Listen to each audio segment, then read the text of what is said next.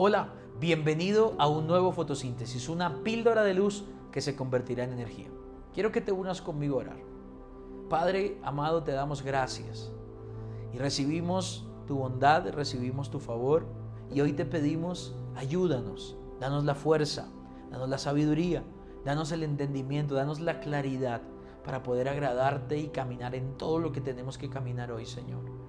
Guía nuestros pasos, no permitas que nos desviemos y ayúdanos a que el hábito que vamos a aprender hoy se haga vida en nuestras vidas. En el nombre poderoso de Jesús, amén y amén. Hoy vamos a ver el hábito número 9.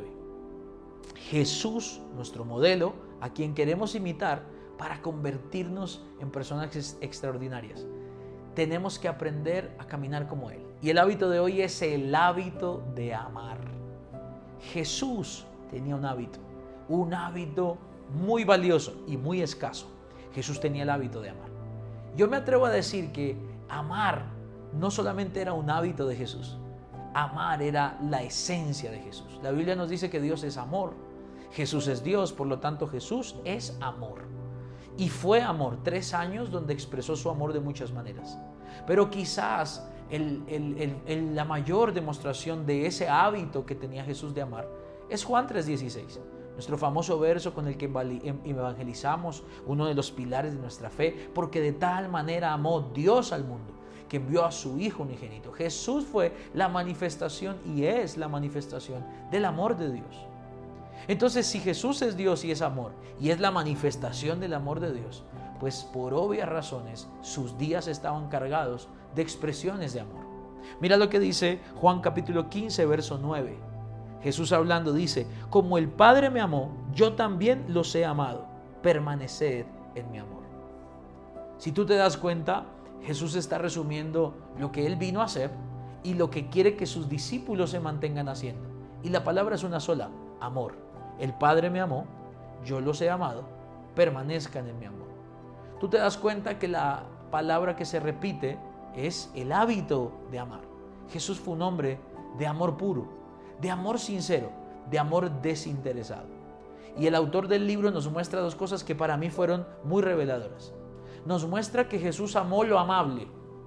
Qué curioso, la palabra amable significa fácil de amar o en disposición para ser amado. Cuando algo es amable es algo que se puede amar.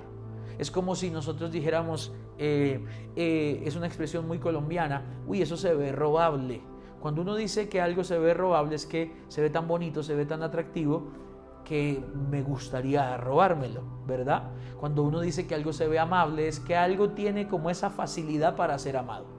Pues Jesús amó lo amable, amó a los que estuvieron con él, amó a los que dieron la vida en el ministerio con él, amó a sus discípulos, amó a Marta, amó a Lázaro, que fueron gente que fueron dadas para amar.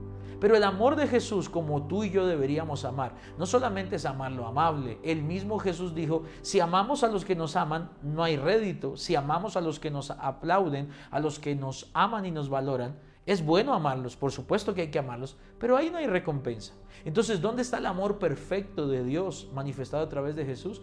En que Jesús no solamente amó lo amable, Jesús amó lo que era difícil de amar o lo que era no amable.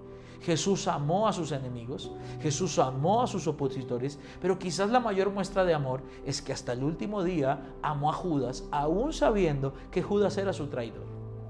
Dime si esa manifestación de amor no es algo que nosotros deberíamos imitar. El hábito de amar.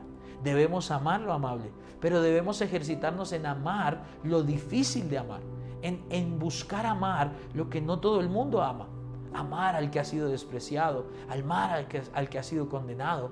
Y por eso Jesús nos dejó una regla top de amor y nos dijo, amen a sus enemigos, amen a los que le hacen la guerra, amen a aquellos que se oponen a ustedes.